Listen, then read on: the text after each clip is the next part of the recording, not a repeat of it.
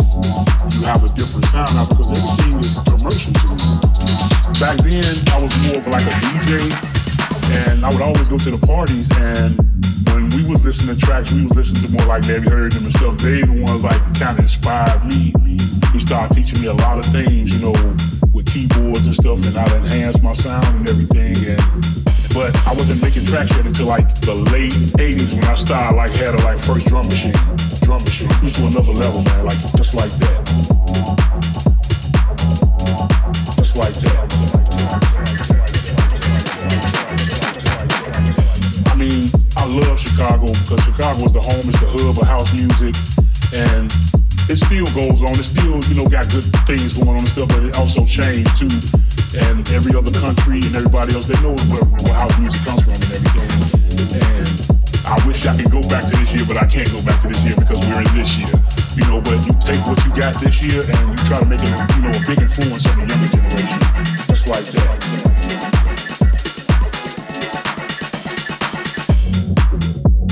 It's 909.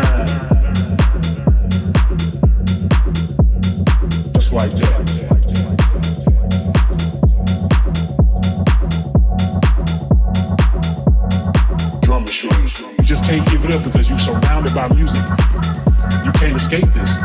continuous in the blood. It's gonna keep pumping, and you're gonna feed off it, and you're gonna wanna create.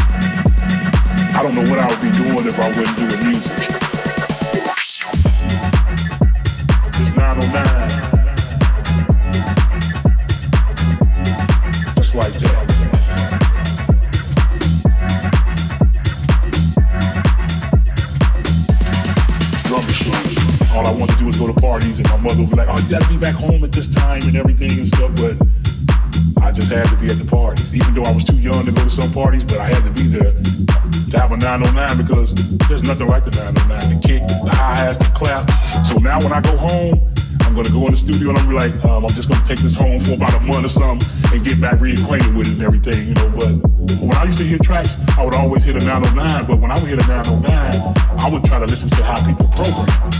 It becomes a weapon from the early, like the early 90s all the way up until like 2000. It's 909, it's 909, 909, 909, 909, 909.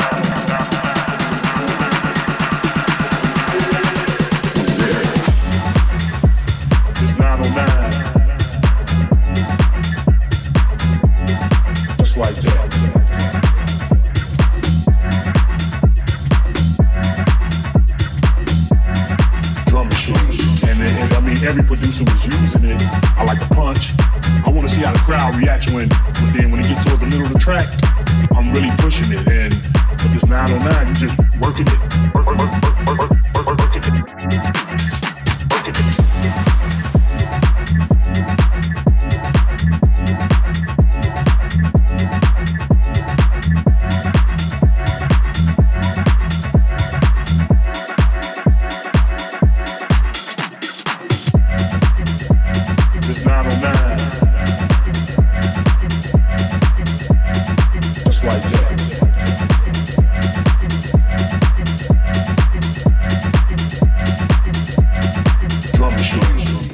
got this machine right here, you got the right to assassinate it the way you want to.